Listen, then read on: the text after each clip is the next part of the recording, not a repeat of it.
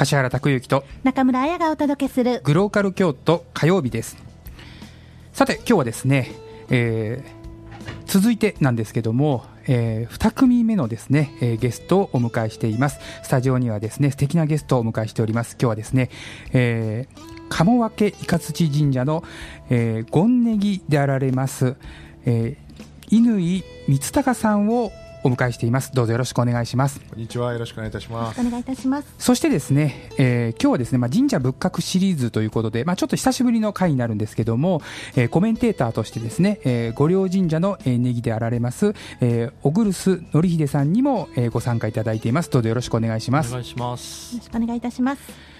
早速なんですけども、えー、鴨分雷神社ということでですね、えー、正式名称ですよね。そうです。そして、えー、まあ、あの、ニックネームのようなものがあるということで、そのニックネームのようなものがえー、上賀茂神社ということなんですよね、ね。皆さん、えー、よくご存知のですね上賀茂神社、まあ、世界文化遺産ということなんですけども、えー、この京都市北区にありましてそして、えー、このラジオミックス京都からも、まあ、とても、ね、近い場所にある世界文化遺産ということです、えー、そこでですね、えー、ゴンネギを務めて、えー、います、えー、乾さんということでどうぞ今日はよろしくお願いします。早速ですねお話伺わせていただきたいと思ってるんですけども、はい、まず最初にですね、えー、この上賀茂神社についてお話を伺わせていただきたいんですけどもそのまあ始まりだったり成り立ちだったり、まあ、歴史的な流れをですね簡単に教えていただければと思います。はいえーまあ、実はこの上賀茂神社という通称の方がですね皆さんには馴染みが多いと思いますから上賀茂神社というお話でさせていただこうと思いますが、えー、上賀茂神社行くのどうすればいいんですかというふうに聞かれることが非常に多いんですけどもその時にはまさにこのスタジオの目の前のですね北大路駅で降りてください。そこからバスか、えー、タクシーかもしくは鴨川を少し歩いていただいたらすぐに上賀茂神社に到着しますというふうにお伝えしています。で特に春の時期なんかはですねこの鴨川の堤防もう桜が本当に美しいですからですね紅しだれの桜がたくさん咲いてますので、えー、お越しをいただいているわけなんですけどその鴨川と上賀茂神社は実は密接な関わりがあります。でまあ、この鴨川の上流にあることから、まあ、上賀茂上の上手にあるということで上賀茂神社というふうな通称で言われてまして、まあ、その下流下手にあることから下鴨神社という両者2つの神社で鴨社という2つの、神社なんですけども一体の神社でございます。そのうちの上賀茂神社はえー、上賀茂神社の神様は子供の神様つまりですね下鴨神社から見て、えー、子供の神様をお祭りしているから上賀茂神社の、えー、子供の神様のお名前がついて鴨分けいかずち神社というふうに言ってますね。鴨分けいかずちの神という神様をお祭りしています。でそれ下鴨神社は親の神様ですから正式には鴨御親神社親神様を祀っているので御親神社と言います。で、その分け、雷の神というのは分けるっていうのは、えー、は物事を分けたりとかですね、いろんなものを分けるっていうふうに今でも使えますけども、雷を分けるという字を書くんですが、雷を分けるというのはどういったことかというと、えー、必要な時に雨をもたらし、そしてその恵みの雨によって人々が、作物を、生育させることができ、そしてなおかつ飲み水を得ることができて、鴨川に豊かな水が流れ、そして京都の人々が潤うことで穏やかに暮らすことができるようにそのように、えー、祀られている神様が鴨脇ガツの神という神様ですね。で、えー、この神様が祀られた初めがおよそ2600年ほど前。えーまあ、縄文時代の後期ぐらいのお話です。神武天皇という天皇さんの時に、えー、上賀茂神社が起こったというふうに言われてますのでですからあの一般に京都で一番古い神社というふうに言われているわけですね。でそういった作物が実って人々が水を得て穏やかに暮らすことができるというのは生活の基本中の基本ですからそのことによってそして最終的には、まあ、京都がずっと長いこと都がありましたので、え国家を安泰をする神様であるということで多くの方が今でもお参りに来られる神社なわけです。なるほど、ありがとうございます。今日はあのコメンテーターとして小栗さんにもご参加いただいてますけども、はい、この小栗さんはあの普段あの御陵神社の、えー、ネギということなんですけども、はい、この御陵神社さんと上賀茂神社さんとの関わり合いもあったりするんでしょうか？そうですね。まあお祭りがね、あの皆さんご存知の葵祭りが5月15日にありまして、うちは5月の18日にお祭りがあったり、あと。牛車って分かりますかね、はい、あの以前出していただいた時にお話しさせてその現存している牛車をお祭りで使っているっていうのはあのこの葵祭りとうちの御陵祭りぐらいですかねなるほど、はいそういうことなんですね。あのこの上賀茂神社さんでお祭りしているこの神様というのはどのような神様になるんでしょうか？あの鴨脇雷の神という神ですけども、はい。本当に大自然のはい。運行を支配する、まあ、よくあの、えー神社のですね祀られている神様というのは大きく分けて自然神と祖先神があるというふうによく言われるんですけども自然神というのは大自然の、えー力を神として認めてお祭りをするで祖先神というのは、えーずっと、えー我々の祖先であるとか、えー士族の祖先を祀る神社であるとで上賀茂下賀茂というのはまさにその代表例でございましてですね。下賀茂神社は祖先神。鴨市という日本をのこの京都のこのところを開拓してそして開いていった鴨の一族の祖先を祀っているのが下賀茂神社でそして自然の神様でを祀っているのが上賀茂神社というふうに言えるわけですね。そしてさらにまあ雷という一字があるのでえーこれからですね雷というと私たち今でもイメージするのはちょっと怖いイメージがありますねですから人々の災い事を取り払うということで厄除けという信仰がありますし、えー雷除けという信仰も結構古くからありましてですね雷除けというのは、まあ、あの最終的には自分のところに雷が落ちてこないようにということもそうなんですけどもそのことによって十分な恵みがもたらされるようにという両方の信仰があるのが雷除けですね。なるほど。中村さんは普段、はい上賀茂学区に住んでいるんですよね。はいまさにそうですね。ということはもうはい小さな頃から、小さな頃からじゃないです中村さん引っ越してきたんでしたっけね。そうなんです。二十歳になってから越してますので、まあ大人になってからのご縁なんですけども、でももう人生の半分ぐらいはこちらで。なるほど、やはりこの上賀茂神社さんとの関わりだったりとか、はいやはり近くにあるということで、常にやっぱり意識はしてますよね。そうですね。意識はしますね、町内で何かあのそういったねあのお祭りへのご寄付のことが、まあ、回覧板で回ってきたりとかいうことで、まあ普段からあの一番身近なところということで、うん。もちろん初詣でもあの寄せていただきますし、そうですよね、はい。なるほど。ということなんですね。あのー僕がこう上賀茂神社さんのことをこうイメージすると、やはり葵祭りのことをあのイメージするんですけども、はい。葵祭りというのはまあどのような、まあ、お祭りということを教えていただければと思うんですけども、ええ実はこの葵祭りというのもですね上賀茂神社という名前と同じく通称名なんですね。ニックネームみたいなもんですね、で正式には鴨祭というふうに言います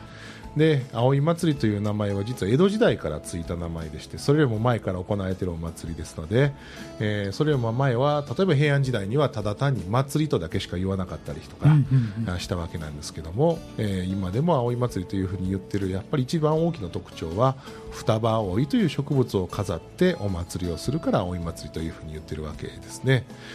えーこの葵を飾ってそして馬を走らせてお祭りをすることでそして、えー人々が穏やかに幸せに暮らしていくことができますよというふうに神様がお告げで1450年以上前に言われたのでそれが続いているお祭りが葵祭りというふうに言われておるわけですね。なるほど、この、まあ、お祭りを通じてお祈りするということは、やはりこれ自然の恵みを得るということを、やはり、まあ、この祭りで祈そうですね。るわけなんですよね。はい。なるほど、まあ、あのこの葵祭りが起こった起源にも由来するんですけどもここ,、まあ、ここ数年も特にいろんな自然災害というのが非常に大きいですがそのまあ厳密には1470年ほど前なんですけども、まあ、日本の国でですね暴風が起こってそしてえ作物が実らなくて人々が本当に困っていた時があったと。でその時にその原因を調べられたら、えー鴨の狼のたたりというふうに言われてそれは、え上賀茂神社の神様に対して丁寧なお祭りがされてないことが原因ですよというふうなことが分かったので行列を起こしてお祭りをしたところ穏やかになって人々が幸せに暮らすことができたということがこの葵祭りのきっかけですのでですので毎年現在でも、えー直視という天皇陛下のお使いが、え上賀茂神社もともちろんその前には下鴨神社にお越しになられますがそこでお祭りをしてそして私たちのために祈ってくださいというふうにおっしゃっておられなくても、えー全国の皆さんまた世界の平安というのを、えー直視という方が毎年祈っていらっしゃる。そのことが最大の目的のお祭りですね。ややもするとあの葵祭りは行列ばかりが注目されてですねあのー京都の街中をずっとえー進んでいく行列を見てああ今年葵祭りに参加できたというふうにですねテレビのインタビューでおっしゃってられる方いらっしゃるんですけどももうその最大の目的というのはやはり上賀茂神社に行列が到着してから行うお祭りが一番重要だったとですね下神社上賀茂神社でそれぞれ行うお祭りというのがとても重要であってそれが人々の幸せ多くの方の幸せと世界の平安というのが祈られているそれが最大の目的であるということですね。なるほど。ありがとうございます。ではですね、ここで、えー一旦ブレイクということで、えー音楽をお届けしたいと思います。えー、東儀秀樹で星空に包まれてお聴きください。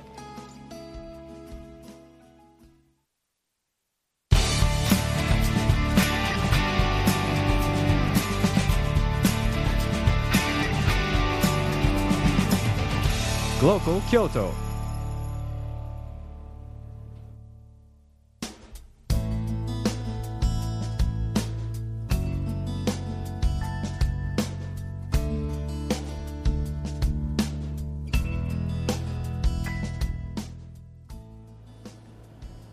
柏原拓之と中村彩がお届けするグローカル京都火曜日です。今日はですね、スタジオに、えー上賀茂神社の、えー、権ネギであられます、えー、乾光隆さんを、えーお迎えしてお話を伺っています。後半もよろしくお願いします。よろしくお願いします。あの前半はですねこの上賀茂神社さんのことを、えー伺わせていただいたんですけども、えーここからはですね、えーこの上賀茂神社さんと地域との関わり合いについて、えーお話を伺いたいと思います、えー最近もあの上賀茂神社さんですねパンフェスティバルというのが行われていまして僕もあのパンフェスティバルに伺わせていただいたんですけどもこのような地域の関わり合いというのは、まあ、たくさんあるんでしょうか？そうですね、まあ、あの神社というとですねよく皆さんイメージされるのがあの森がお薄っていうのがイメージされるんですけど上賀茂神社お越しになられた方あのご存知だと思うんですけどもまず入ったらもう広大な芝生がありましてですね。そこで本当にあの季節ごとにあの穏やかな気持ちでお過ごしになっている方がたくさんいらっしゃいます。で、えー先ほどおっしゃられたパンフェスティバルというのはあの今回2回目なんですけども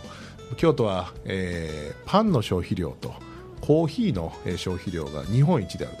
というふうに言われていますけども本当にパン好きの方がたくさんいらっしゃいますので、まあ、京都もそれぞれのですね特徴のあるパンがありますから、えー境内の一角でそのパンを求めていただいてそしてまあお召し上がりいただきながら、えー秋の深まりを、えー感じていただこう、まあ、このことのきっかけは実は式年遷宮という21年に1回しかないですね儀式がきっかけましてそのことをどういった形でお祝いをしようかと。これまあ建物のですね修復等を行って世界遺産が後世にまで平安時代と変わらない佇まいで守り続けることで、日々の平安な祈りが続けられるようにということがまあこの式年遷宮の目的なんですがそれを多くの方に身近に触れていただく感じていただくきっかけとして、このパンフェスティバルというのが企画されたわけなんですね。で去年はまあ本当にたくさんの方がお越しになられて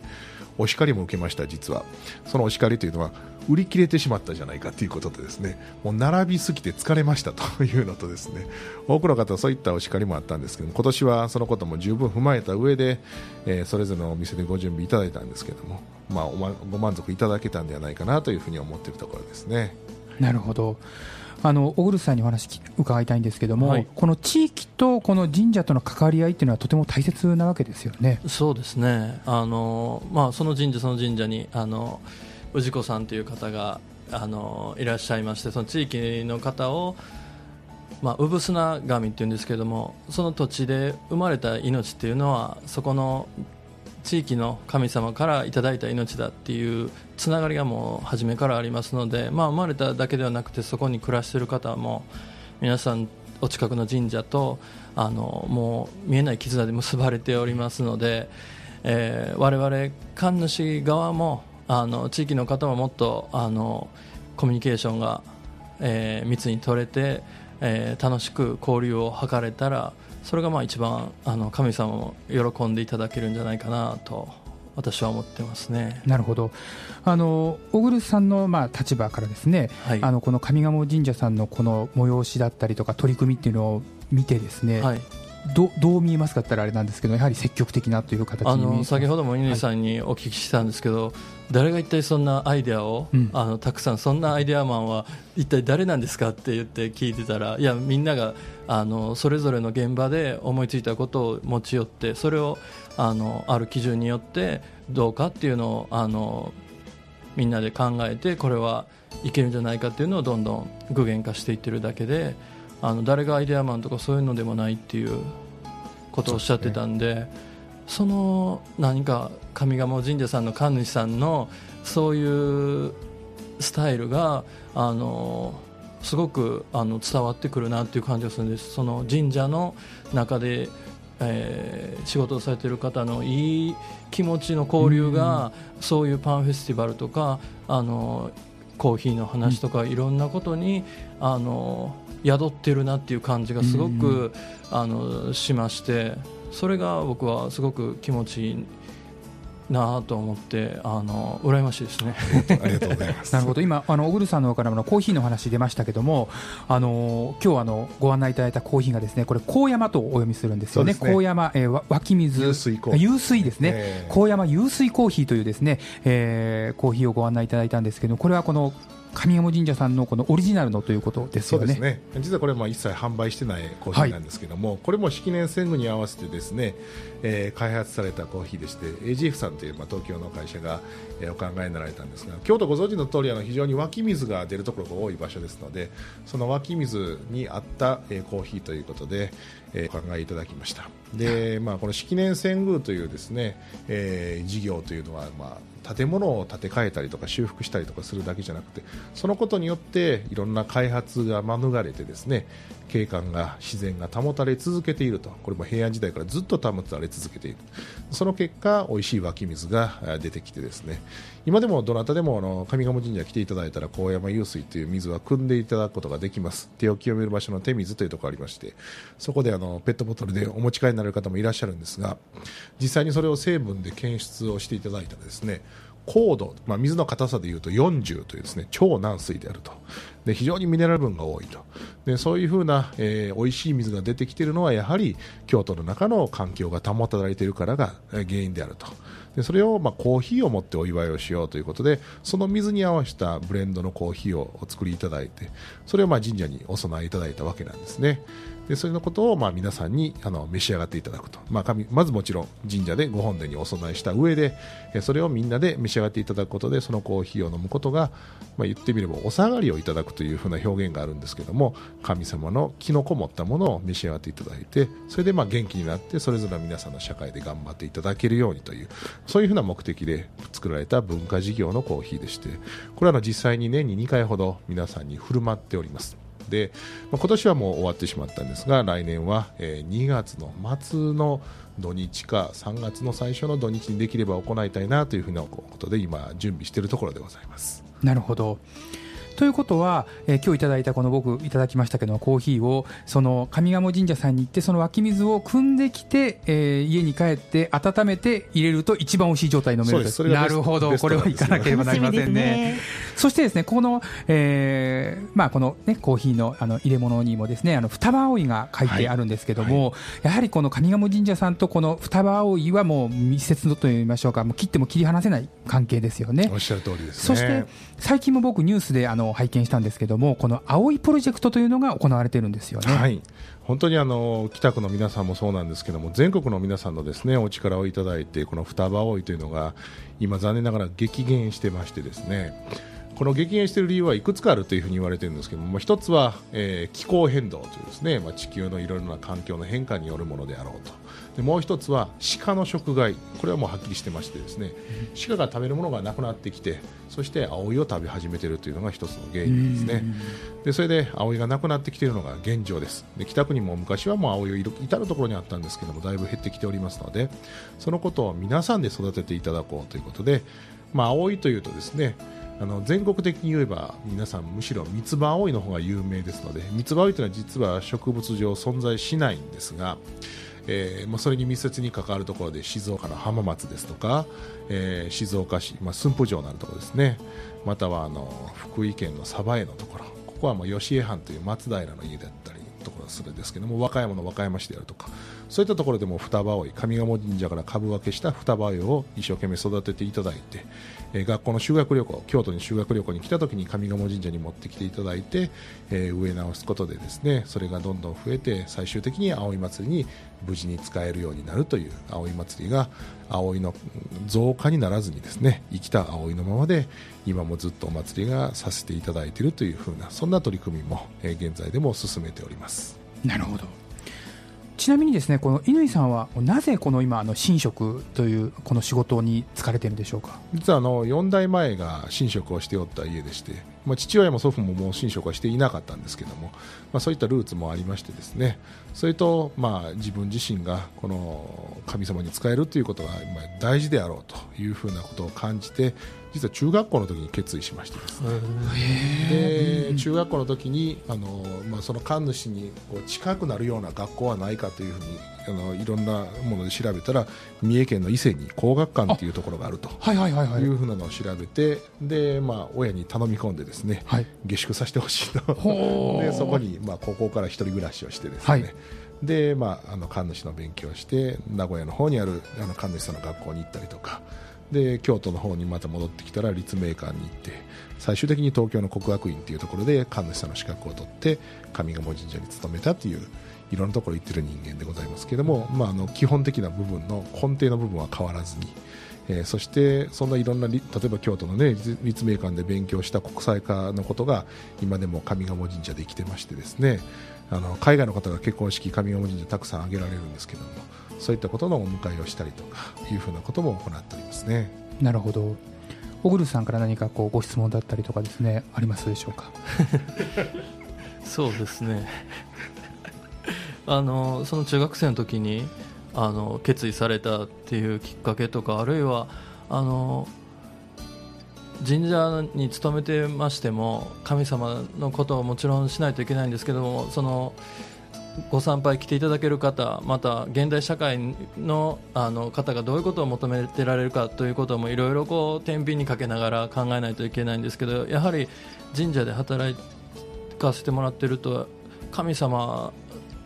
を感じる瞬間っていうのがそれぞれあると思うんですけどそういうのを聞かせていただけたら。なかなかこう真髄に あのあの関連したお話だと思うんですけどももちろんあのそうですね。あの神主である以上は朝のお掃除から始まってですね。そして、まあ、今の時期でしたら、えー七五三とか結婚式がたくさんお越しになられますから、はい。そういった祝い事をさせていただきながらも先ほど申しました、えーいろんな文句をこうですかね。きっかけを作らせていただいていはい。るということで、パンのお話があったりコーヒーのお話があったりとか双葉を育てることがあったりとか本当にたくさんのことで多くの方に接していただいている。その接している中でやはり皆さんがやっぱりあの笑顔で帰っていかれる方が非常に多いんですね。でその笑顔で帰っていくということはやっぱり皆さんここの境内の上賀茂神社の境内で何かに触れていただいてですねその触れていただいた結果で、えー笑顔になっていただいているんだと思ってますのでそういうものを触れていただく機会をとこれからも多く持っていければなというふうに思っていますそのことが最終的には皆さんがそれぞれ持っておらっしゃるお仕事であるとか社会のお立場の中でさまざまな皆さんの特性を生かして、えー社会が有機的にあの回っていくというか活動していくというかですねそういうことにつながるんじゃないかなというふうに思っておりますね。なるほど。ありがとうございます。今後の上賀茂神社さんについてですね少しお話を伺われさせていただければと思ってるんですけども今後はどのようなこう展開だったりとかですねあの予定されていますでしょうか？まあ、あの上賀茂神社というのは本当にあの2600年続いている理由はあの根底にはですね多くの方のお幸せを祈るというのが最大の目的ですのでその部分というのは全くぶれずにですね、えー引き続き、えー努めていきたいというふうに思っておりますしそれとともにさらに多くの方に門戸というか、えーきっかけを作っていければなと思いますそれはまあ国内だけでなくてまさにこの番組のテーマであるグローカルですのでグローバルとローカルとですね両方の部分でもですね多くの方に触れていただくきっかけというのを持たせていただければなというふうに思っておりますね。はいありがとうございました。ありがとうございました。ね中村さん。はい。とっても興味深いと言ったらあれですかありがたいお話でしたね。そうですね。うん。さて、えーグローカル京都ですね、えー火曜日ですけども、えーもうですねお別れの時間が、えー近づいています。今日はですね、えー上賀茂神社の、えー、権ネギであります、えー、乾光隆さんをゲストにお迎えしてお届けしました。どうもありがとうございました。ありがとうございました。そしてですねコメンテーターにですね、えー、御陵神社の、えー、ネギであります、えー、小黒須典秀さんに、えーコメンテーターとして参加していただきました。どうもありがとうございました。ありがとうございました。はい、ではですねグローカル京都。また明日ですね僕たち担当するのはですね、はい。えー水曜日の午後3時に、えーお会いしたいと思います。ここまでのお相手は柏原拓之と。中村彩でした。ではまた